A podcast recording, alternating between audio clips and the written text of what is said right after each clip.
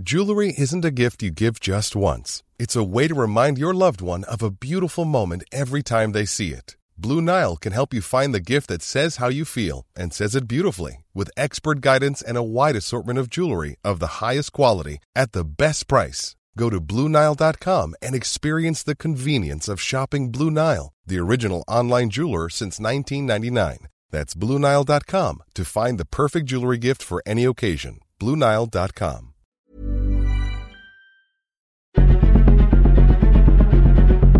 Exploremos las razones detrás de la desigualdad y la impunidad en nuestra sociedad.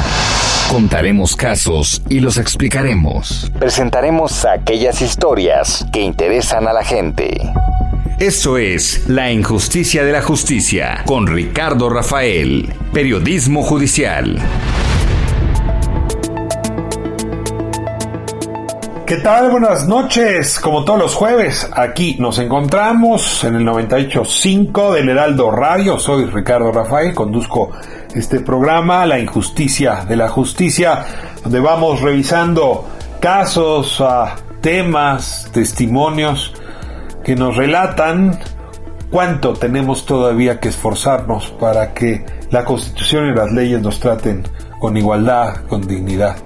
Tenemos un aparato de justicia que va desde la policía hasta los magistrados, que todavía comete fallas y cuando ese sistema comete fallas destruye vidas, genera peor violencia de la que supuestamente tenía que corregir, es decir, irrumpe contra la paz. Este programa que lleva andando ya cerca de tres meses estaremos cumpliendo, ha permitido que distintas personas eh, lo escuchen, se está escuchando en las prisiones mexicanas, en los cerezos, en los aferezos, y hemos estado recibiendo comunicaciones escritas, puño y letra, de algunas de las personas procesadas, y ah, pues es ah, honorable de nuestra parte eh, relatar algunos de los casos que estamos recibiendo. Si una comunicación de Gregorio Dorantes Álvarez, él se encuentra en el Ceferezo, eh, allá en Durango, en el Ceferezo 14, y me habla de él y sus coprocesados, pues que llevan ah, desde 2004 perseguidos por una causa penal y por una serie de delitos que ellos aseguran no cometieron, un caso fabricado, insisten, por ah, la AFI, la Agencia Federal de Investigaciones, de la época de Genaro García Luna.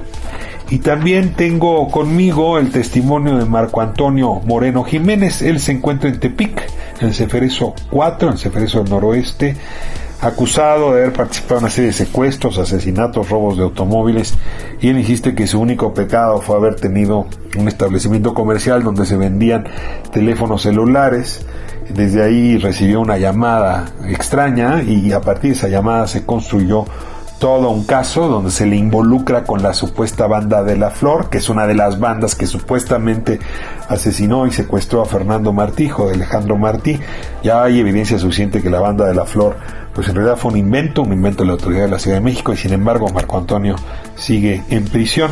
Hoy voy a relatar por lo que dicen sus cartas, lo que dicen sus comunicaciones. Este programa no juzga ni prejuzga, no es nuestra tarea, simplemente divulga divulga información que por su data, por su relato parece coherente, porque además cumple con pues patrones que hemos estado aquí revisando y sobre todo urge a las autoridades, particularmente a los jueces, para que atiendan la garantía de justicia expedita que está en la Constitución.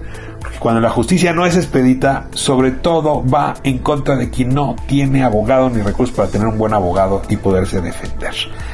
Hoy lo dedicamos, a partir de estos casos, a hablar de justicia expedita. Después de escuchar estos relatos, voy a entrevistar al abogado Alejandro Jiménez, justamente para que nos diga por qué nuestro sistema dilata tanto y de pronto personas como quienes estoy refiriendo pueden pasar 17 años unos, 13 años el otro, sin lograr una sentencia definitiva.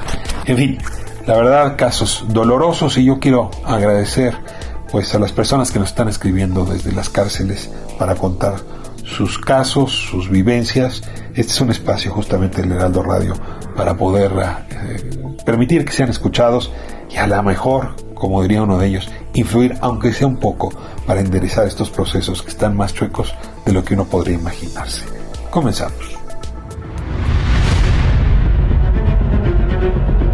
Como decía hace un momento, hemos estado recibiendo comunicaciones de distintas personas que argumentan estar sufriendo injusticia de parte del sistema de justicia mexicano.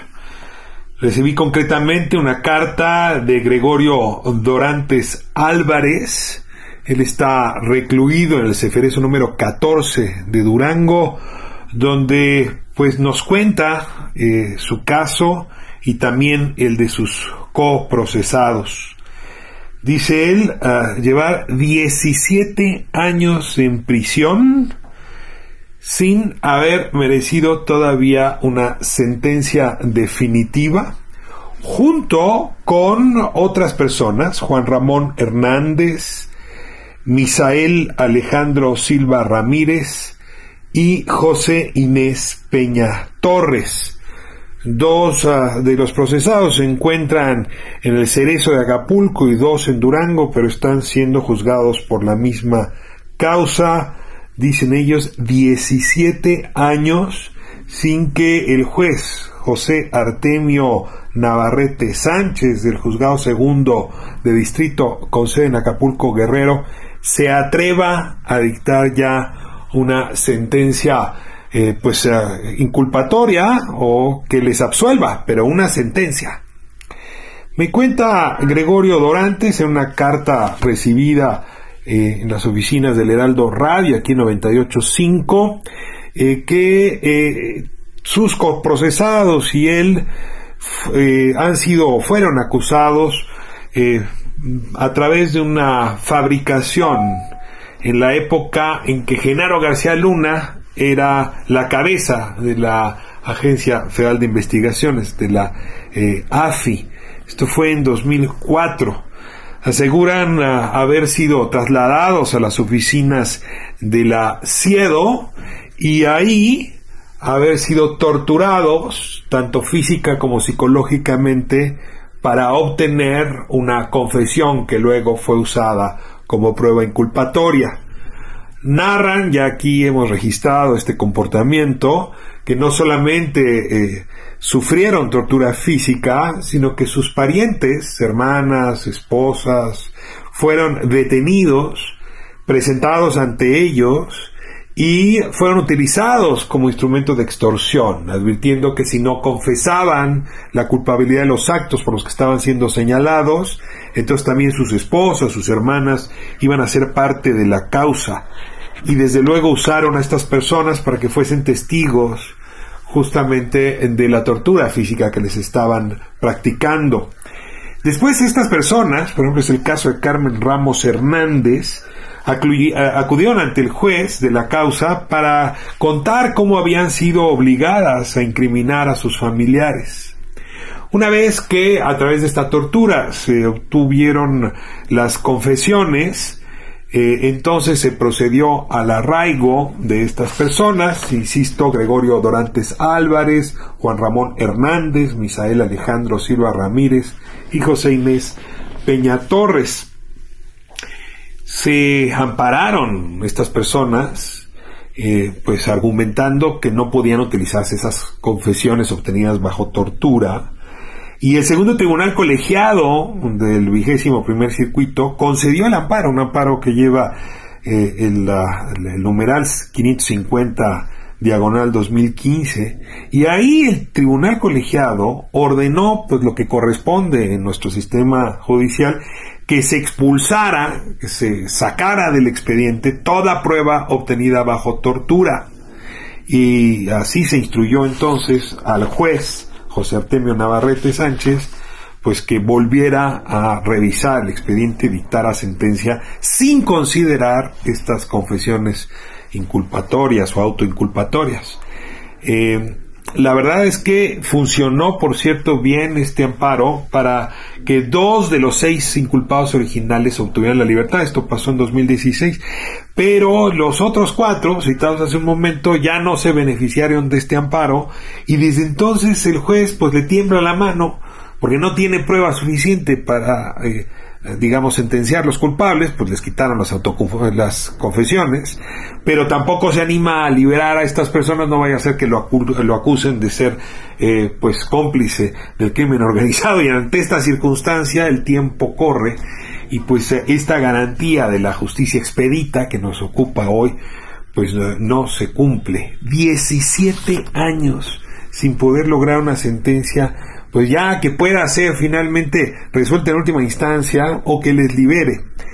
Yo le agradezco mucho a Gregorio Dorantes Álvarez que haya tomado la pluma y que me haya enviado esta carta a la injusticia de la justicia, lo mandó a la emisora del grupo allá en Durango y pues ah, abre eh, esta comunicación la, la oportunidad para que pues aquí en este programa pues no, no somos jueces, aquí no revisamos las pruebas, aquí denunciamos cuando el sistema no funciona. Él insiste en que su caso fue fabricado, insiste en que este era el proceder que tenía la AFI y la CIEDO en aquel entonces, y bueno, como hay otros casos que han llegado a este programa que son parecidos, pues por lo menos le concedo el beneficio de la duda, y desde aquí, pues le pedimos al juez José Artemio Navarrete Sánchez que desquite el sueldo, que cobra gracias a nuestros impuestos y pues que sentencie ya de una vez como pueda, ¿no? Con los elementos que tenga. Si se equivoca hay otra instancia que puede corregirlo y si tiene el valor de liberarlos como liberaron a los dos primeros, pues que los liberen. Es el primer caso que abordamos hoy y tengo otro de Marco Antonio Moreno Jiménez que también nos llegó y que quiero conversar con ustedes. Esta persona nos escribe, dice, para exponer el caso con la esperanza, aunque sea mínima, para que su proceso legal se manifieste, se conduzca de otra manera. Y nos cuenta despacio aquí en la justicia de la justicia, pues de, de estos años, largos años, desde agosto del 2008, en que ha sufrido lo indecible. Nos cuenta despacio eh, Marco Antonio Moreno que eh, a las 8.30 de la mañana del 2 de agosto de 2008, en compañía de su madre, iba caminando en la colonia La Era, allá en lo que es hoy la alcaldía de Iztapalapa, y fue detenido por la Policía Judicial de la Ciudad de México. Ellos no traían identificaciones, dice, y tampoco traía orden ni de presentación ni, de detención en contra suya, y él no estaba dispuesto a subirse en el vehículo donde estos policías querían subirlo, pero dado que iba acompañado de su madre, aceptó. De ahí en este vehículo lo trasladaron para encontrarse con el comandante Rafael eh, Tuxpan Santos, quien le decía, quiero nombres, dame nombres. Y él empieza a decir, pues yo no sé de qué, de qué me acusan, dice Marco Antonio y entonces regaña el comandante Tuxpan a los policías, le dice, ya le enseñaron la orden, ellos responden que no, los policías, y entonces le muestran a él, a Marco Antonio, un documento donde él alcanza a ver la cajuela de un vehículo sin más. Y este comandante Tuxpan le dice, dame nombres, dame datos. Y pues Marco Antonio responde, yo no sé de qué me está usted hablando. En ese momento el comandante Tuxpan comienza a bofetearlo, lo llevaron a este búnker famoso que tenía la Policía Judicial de la Ciudad de México. Ahí comienzan a interrogarlo, desde luego sin asistencia de ningún abogado. Le siguen dando golpes y le advierten que si no da nombres, van a traer a su madre, a la madre con la que caminaba justamente en Iztapalapa, y la iban a violar frente a él. Finalmente pasa todo el día 8 y hasta la medianoche del 8 de agosto lo llevan ante, el Ministerio Público eh, y ahí lo obligan a, declarar. Él se niega, ¿no? Se reserva el derecho a declarar, pues no tiene abogado. Y sin embargo, de todas maneras lo arraigan y ahí en el arraigo se entera que está acusado por secuestro y por homicidio. Corre todo el mes de agosto entre el mes de septiembre y el 8 de septiembre de 2008 lo presentan ante los medios de comunicación, el máximo tribunal en este país, ya acusado de participar en varios secuestros, en el asesinato y ser parte de una famosa banda, ahora hablaré un poco más del tema, de la banda de la flor. El primero de noviembre se le conduce al reclusorio sur El mismo Marco Antonio dice, ese día fue como si muriera en vida cuando el juez Jesús Ubaldo López lo vincula a proceso. Y de inmediato lo mandan al eh, Ceferezo número 4, al noroeste, a, Tepic. Y desde diciembre de 2008 se encuentra en este Ceferezo.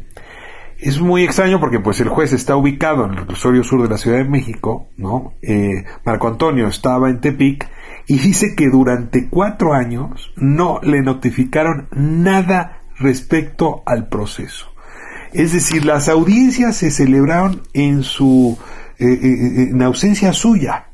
Cuando se dio cuenta que el defensor de oficio no estaba informándole de nada, le pidió a la madre que buscara un abogado particular y el abogado particular le dijo que con gusto atendía el caso si le pagaba 150 mil pesos, imagínense a la madre, además familia de escasos recursos, 150 mil pesos solo para leer el expediente y que debía tener ella 3 millones de pesos disponibles si quería sacarlo libre, ¿no? De manera en que esta familia y su madre contaran con ese dinero. Y entonces él intenta ampararse por la vía del abogado oficio contra el acto formal prisión y, oh sorpresa, logra el amparo y sin embargo, otra vez el juez Ubaldo López vuelve a dictar de nuevo y en los mismos términos el acto de formal prisión. No importó que procedía el primer amparo. Y ahí se entera, hasta ahí se entera, que está acusado de 11 secuestros, 4 homicidios, 2 tentativas de homicidio, 2 robos de coches y por delincuencia organizada. Antes no se le había notificado estas acusaciones. En ese momento, otra persona también relacionada con la supuesta banda de la flor, Lorena González Hernández, la famosísima Lore, se le dicta libertad provisional porque pues no se prueba que esta mujer, que por cierto era agente policíaca, eh, estuviese, formara parte de esa banda. Y ahí es cuando incluso se llega a la convicción de que la banda de la flor es una banda inventada por la autoridad de la Ciudad de México para darle pues a razón a Alejandro Martí, recordarán ustedes, cuando dijo si no pueden renuncien, y esta fabricación, estos individuos, pues son gente que se dedicaba a otras cosas y que se les involucró en esta banda para que el procurador entonces sacara la cabeza y dijera, yo sí estoy haciendo lo que usted manda, señor Martí. Del otro lado, recordaremos, había una banda de los Petricholet, también acusada del mismo secuestro del hijo de Alejandro Martí, pero en el fuero federal. Y había dos güeras, una justamente era Lore González y había otra güera. Cuando Lorena González dijo, oiga, no puede haber dos güeras y nada más había una, finalmente logró su libertad, pero Marco Antonio no lo logra. Sigue corriendo el tiempo. Y en, ah, eh, digamos, en, en, 2019, es decir, 11 años después de, de haber sido detenido, el juez Eugenio Ramírez Ramírez se da cuenta que el proceso Marco Antonio está hecho pedazos, no se sostiene, no tiene pruebas. Y entonces dicta que se reponga su proceso. Once años después se repone el proceso Marco Antonio Moreno Jiménez. De nada ha servido, estamos en a principios en marzo de 2021, de nada ha servido esta orden de reposición. De entrada, porque el juzgado 32 penal, que donde se estaba llevando esta instrucción, desaparece, pasa a otro juzgado, se fusionan, entonces el sexagésimo cuarto de la Ciudad de México, y luego cae la pandemia en medio, y entonces cumplen 13 años de prisión para Marco Antonio. Y las cosas para él siguen iguales. Me pregunta aquí, ¿qué puedo hacer? ¿No? Frente a esta circunstancia y escribe líneas fuertes en este documento que nos mandó de 20 páginas a mano. Dice, no tengo dinero para pagar abogados. Me apena decir que le he fallado como hijo a mi madre, porque en vez de ser yo quien la mantiene, es ella la que tiene que sostenerme a mí. Como habrá leído eh, eh, dentro de mi causa, se encuentra la coacusada, lo decía hace un momento, Lorena González Hernández. Sí, la tan polémica Lore. Me acusan de pertenecer a la banda de la flor, quien presuntamente secuestró y mató a los empleados y al hijo del señor Alejandro Martí. Señor Ricardo, yo no secuestré, ni maté, ni participé en modo alguno con los perpetradores de tan horrendo crimen. La policía judicial armó de la nada esto. Ahora que medio sé de leyes, comprendí que la entonces Policía General de Justicia del DF, tras pedir el registro histórico de llamadas de los números donde, según el expediente, el finado Fernando Martí realizó una última llamada a su domicilio, encontró mi número, el cual, como en algún punto de esta carta expliqué, pues yo vendía celulares y como protocolo de venta yo realizaba llamadas del teléfono vendido al mío. Así fue como mi número apareció en ese otro número celular como una llamada saliente nunca entrante.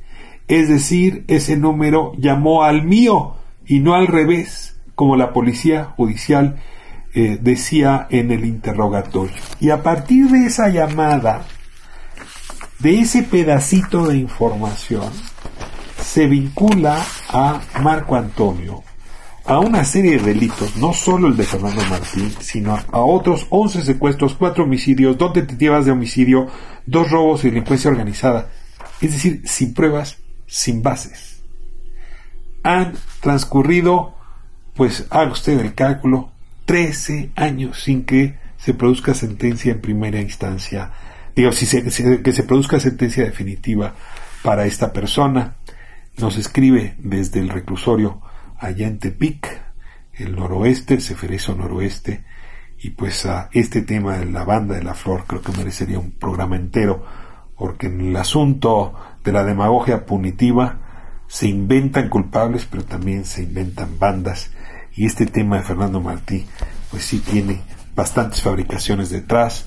Un padre poderoso, un empresario rico que regaña a sus empleados, los funcionarios, y los funcionarios fueron capaces de hacerlo indecible para culpabilizar gente que no tenía dinero para pagar a abogados privados, los montos que les pedían que han perdido pues una enorme cantidad de años en prisión. Y bueno, pues ahora con la pandemia, con la fusión de juzgados, pues no hay quien le dé respuesta ni solución al problema. Pues aquí los dos casos del día de hoy, dolorosos casos, que nos hablan otra vez de cómo esta garantía eh, de nuestra constitución de tener una justicia expedita pues es letra muerta, no se cumple, los abogados, los jueces, los defensores, la policía, todo mundo se encarga de que esto sea tortuoso y que no acabe por resolverse. Y mientras tanto, pues la vida es una, y si uno no cree en la reencarnación, pues aquí se agota todo, y ciertamente, pues aquí se agota no solo la libertad, sino la dignidad, la posibilidad de hacer la vida, de tener hijos, de tener familia, pues porque uno tenía un negocio de celulares y desde ahí recibió una llamada equivocada. En fin, aquí cierro este segmento y en un momento más hablaremos con Alejandro Jiménez, él es abogado, eh, especialista en derechos humanos y justamente de lo que quiero hablar es de la justicia expedita y por qué estos juicios tardan tanto. Esto es La Injusticia, la Justicia 985 El Heraldo Radio. Eh, muchas gracias por acompañarnos todas las semanas en este nuevo horario, 9 de la noche todos los jueves. Volvemos en un momento.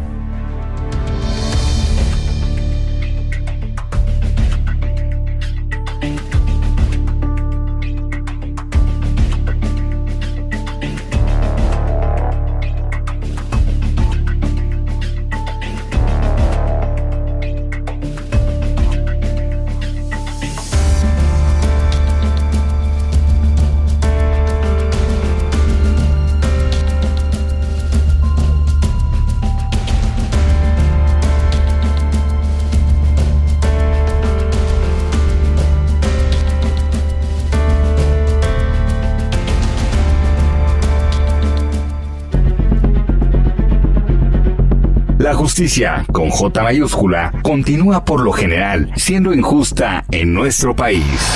Esto es La injusticia de la justicia con Ricardo Rafael.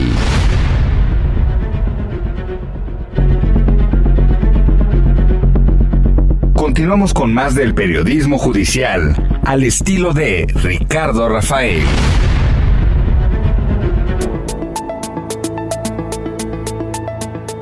De vuelta en la injusticia de la justicia, aquí en 98.5 el Heraldo Radio. Hoy nos acompaña el abogado defensor en materia de derechos humanos, analista jurídico Alejandro Jiménez, a quien le doy la bienvenida y le agradezco mucho que nos acompañe.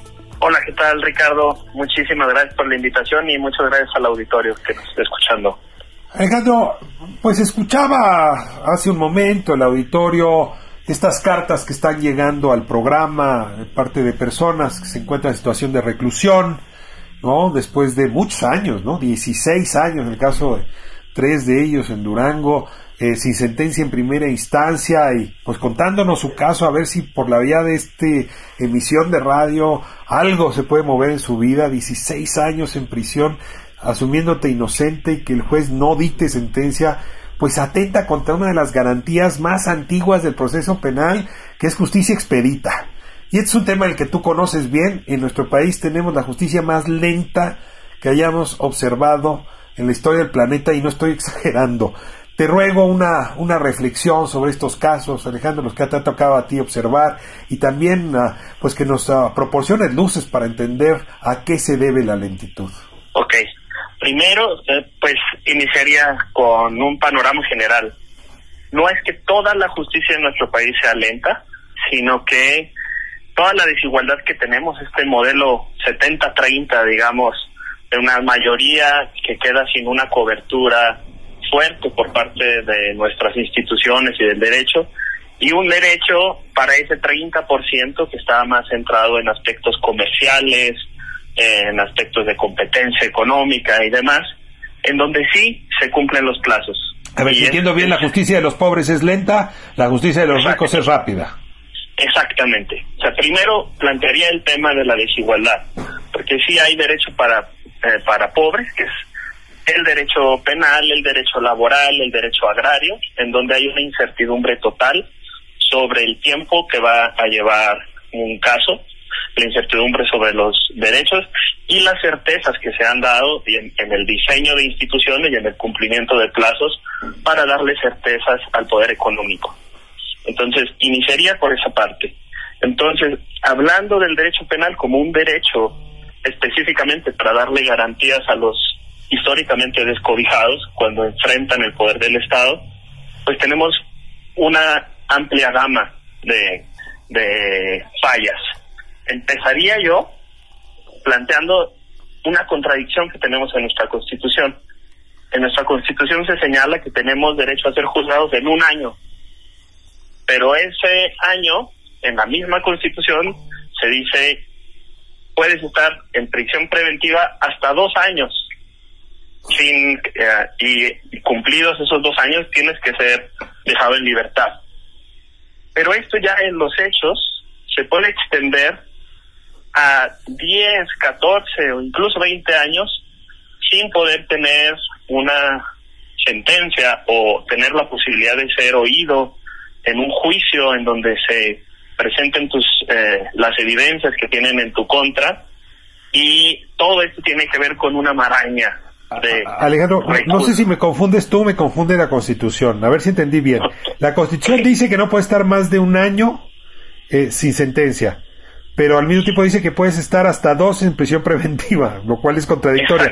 Pero te estoy hablando de personas que llevan 16 años y que no pueden acudir a las garantías de la Constitución. ¿Cómo ocurre esto? ¿Cómo, ¿Cómo caímos en esta trampa tan grande que dices bien afecta a los más pobres?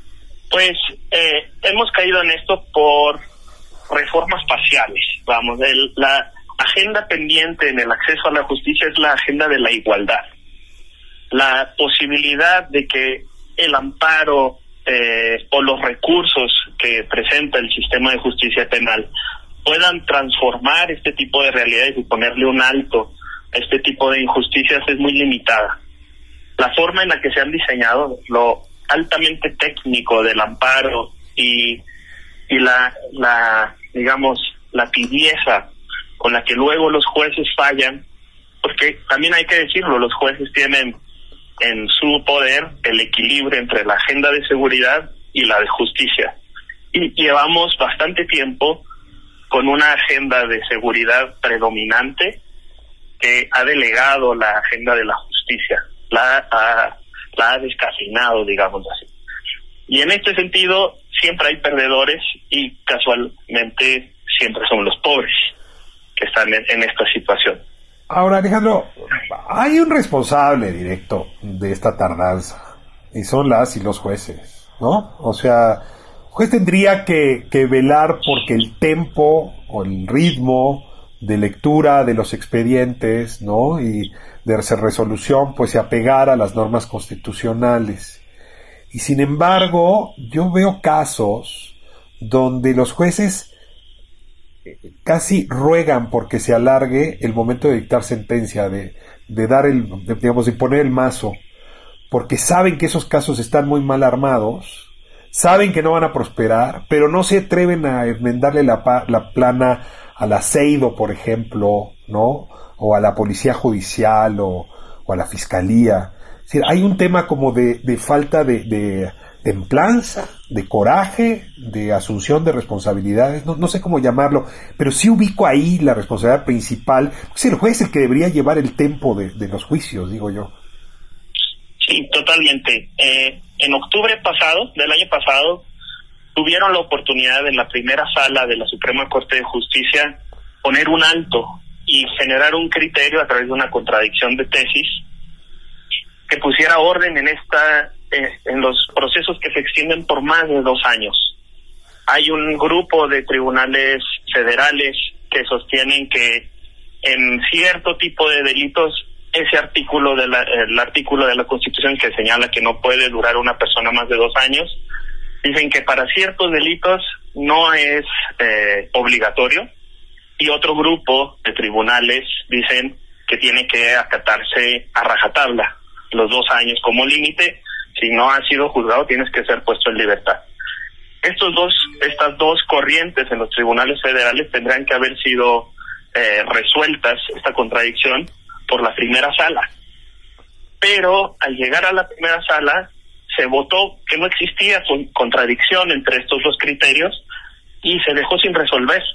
Esto hubiera resuelto una cantidad inmensa de casos que no solamente están en el foro federal, sino en todos los estados. Y recordemos la cantidad de personas, casi es, en mujeres casi rosa, seis de cada diez mujeres están en prisión preventiva y en hombres cuatro de cada diez la cantidad de personas que llevan más de dos años y están privadas de libertad esperando sentencia es significativa. Hubiera sido muchísimo más significativa esa tesis, esa resolución de la contradicción, que incluso la ley de amnistía que se está proponiendo desde el gobierno federal. Y no entraron, no, eh, prefirieron evadir la, el asunto en ese sentido.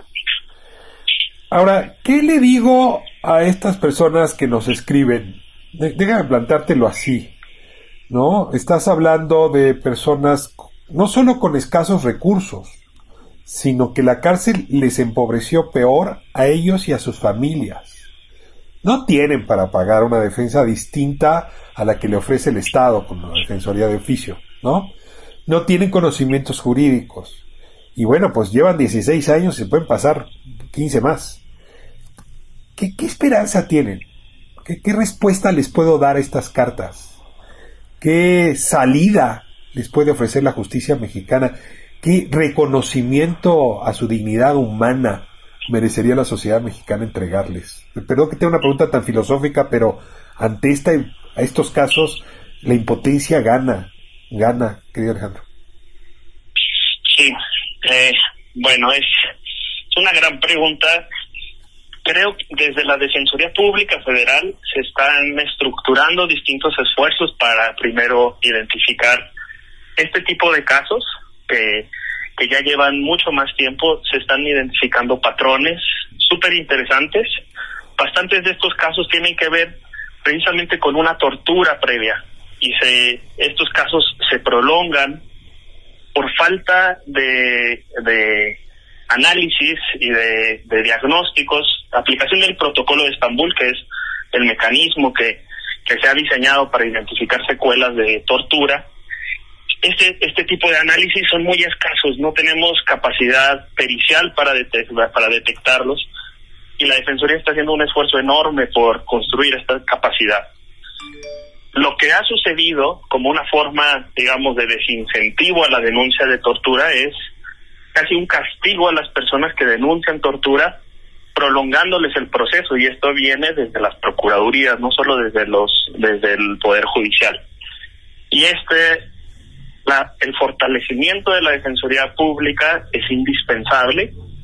Creo yo que en el ámbito federal estamos hablando ya en otros temas, en, en otros términos, digamos, pero el 95% de los casos se encuentran en el fuero común y ahí tenemos un grave problema de asimetría entre distintas defensorías públicas en el país. Creo que ahí es en donde deberíamos estar poniendo todos, todas, como sociedad, la atención.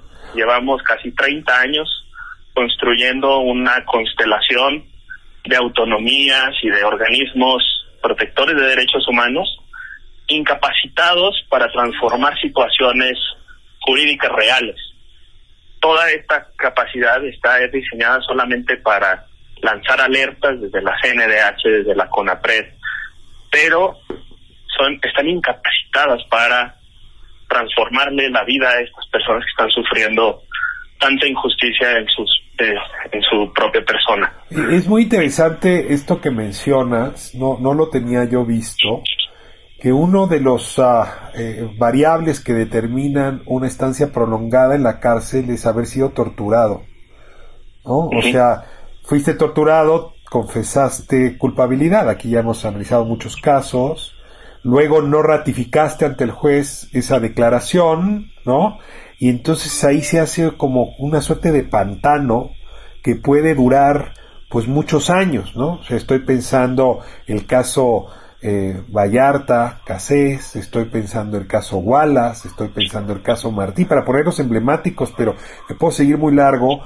Todos traen este elemento y todos se han tardado muchísimo en resolverse porque el juez no es capaz de expulsar esa confesión obtenida por tortura y ahí es donde se produce el pantano. Eh, ya entendí que la Corte no quiso resolver sobre el tema de los plazos, pero ya resuelto sobre el tema de la tortura con la teoría del árbol del fruto este, podrido, y ha dicho que esa prueba sale de ahí, pues está el caso Ayotzinapa, para decirlo rápido, ¿no? Con, con la sentencia de Tamaulipas. Te, te, ruego un poco que profundices en este, en esta beta muy interesante que estás planteando. Exacto. Eh, el problema es de raíz sobre para qué o qué estamos esperando de los procedimientos de amparo los jueces o los, los magistrados que les toca revisar un proceso penal tienen dos opciones. Pueden quedarse en la formalidad, resolver, mover dos o tres tornillitos y regresarlo al tribunal de origen, diciéndole que aprieten esos dos tornillitos. O pueden analizar todo el caso por completo, identificando que no puede ir no puede convencernos una explicación, está cojeando tanto de un lado y, y pronunciarse por completo sobre lo que se está resolviendo en el caso.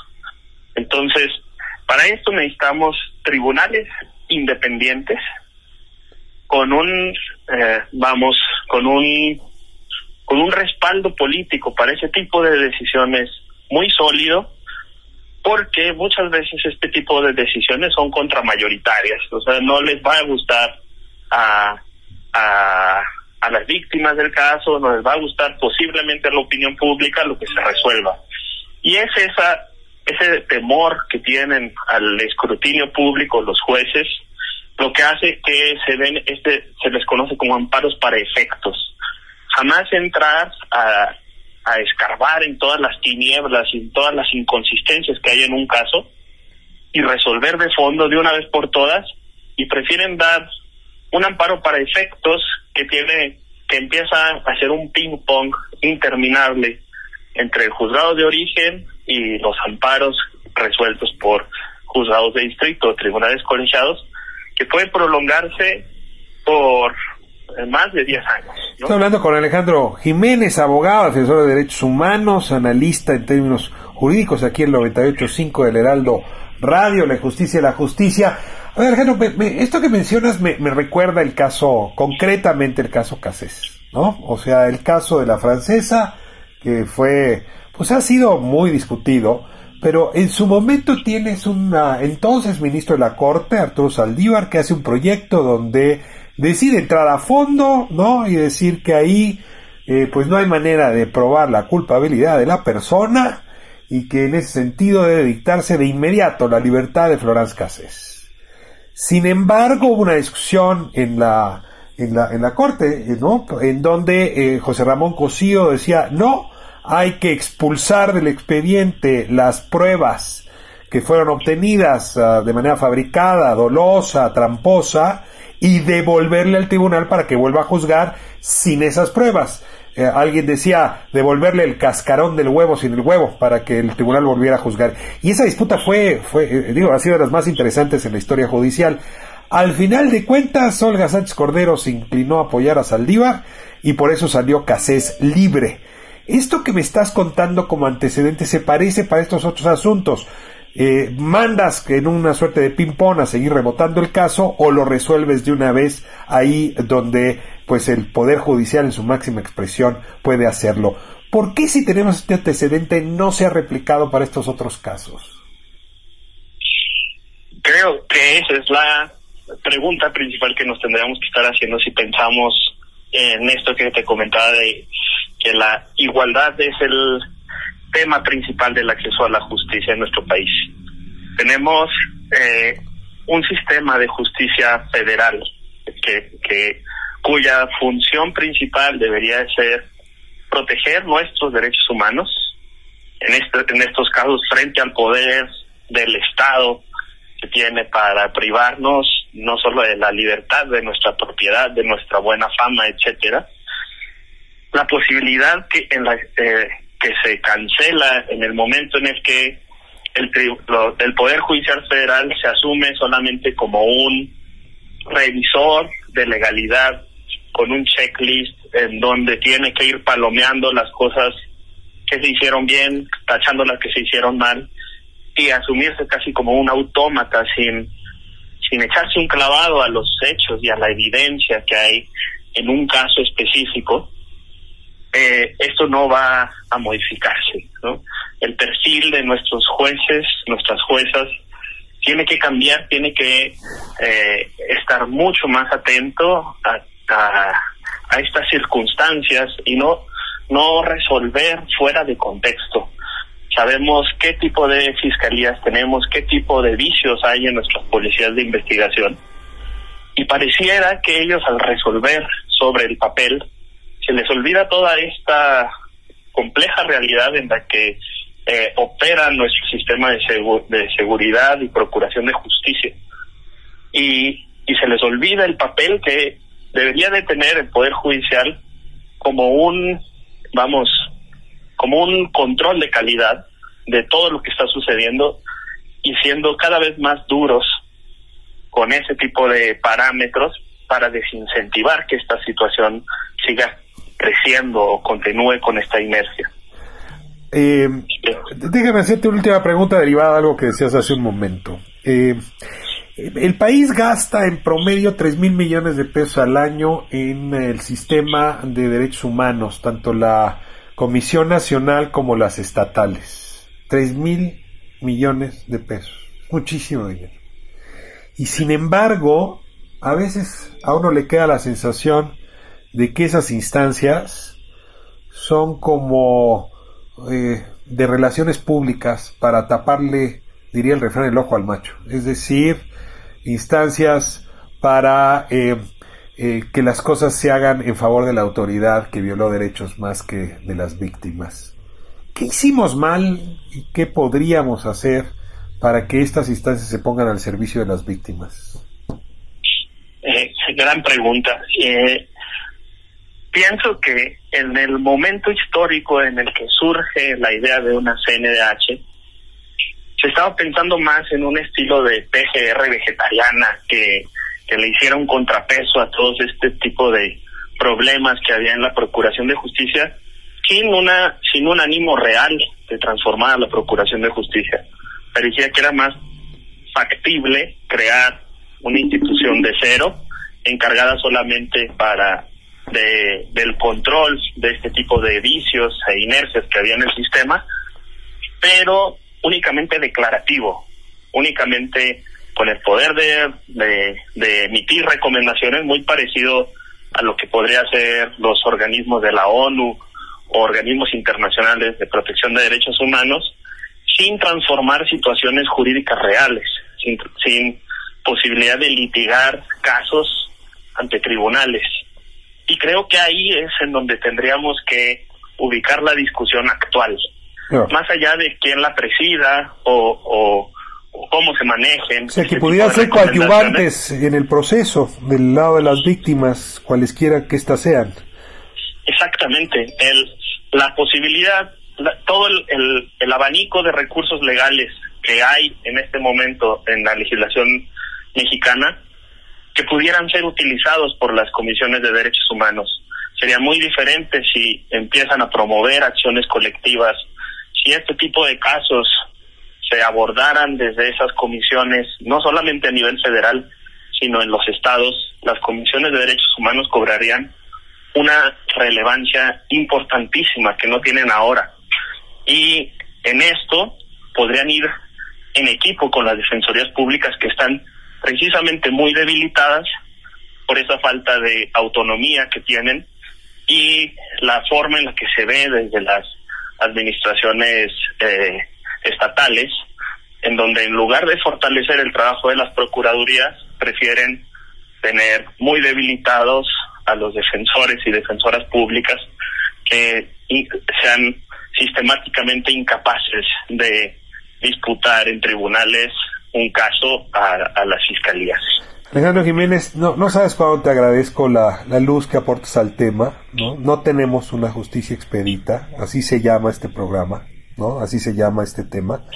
Entiendes muy bien las razones, nos, me quedo con las reflexiones sobre el famoso amparo eh, de efectos, sobre la manera como se llama, la, mandan la pelota entre tribunales y jueces, entre las falencias, las debilidades que tienen las comisiones eh, de derechos humanos, las estatales y también la nacional, y lo que queda pendiente. Ahora, lo que hay en medio pues, son vidas, vidas humanas que se desperdician, ¿no? Ahí en las prisiones de manera profundamente injusta.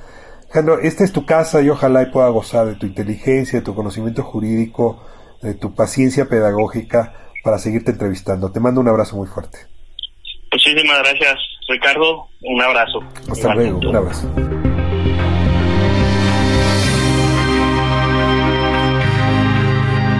Pues con esta entrevista, Alejandro Jiménez, cerramos nuestra conversación de hoy. La verdad es que es bastante doloroso lo que estamos escuchando. Creo que Alejandro nos da los argumentos de por qué la tubería funciona tan mal y por qué la maquinaria no ofrece justicia y la verdad es que al mismo tiempo lo que uno tiene que advertir es que no es agua la que corre por esa tubería, sino vidas. Y que Gregorio Dorantes Álvarez, Juan Ramón Hernández, Misael Alejandro Silva Ramírez, José Inés Peña Torres y Marco Antonio Moreno Jiménez son personas que en el primer caso, los primeros casos han perdido 17 años de su vida, ¿no?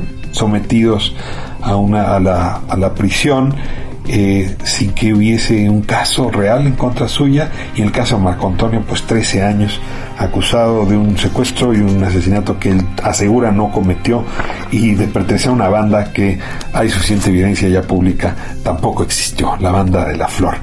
Pues estos son los temas que abordamos aquí semanalmente en la justicia. La justicia 98.5 El Heraldo Radio. Nos atendemos, nos escuchamos, tratamos de ser justos. La próxima semana en este mismo espacio. Gracias.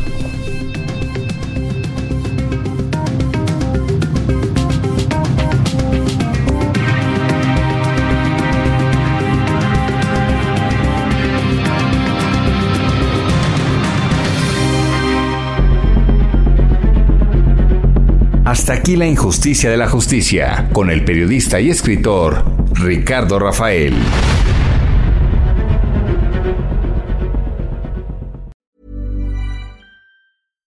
Hey, it's Paige DeSorbo from Giggly Squad. High quality fashion without the price tag. Say hello to Quince. I'm snagging high-end essentials like cozy cashmere sweaters, sleek leather jackets, fine jewelry, and so much more. With Quince being 50 to 80% less than similar brands. And they partner with factories that prioritize safe, ethical, and responsible manufacturing. I love that. Luxury quality within reach. Go to quince.com slash style to get free shipping and 365 day returns on your next order. Quince.com slash style.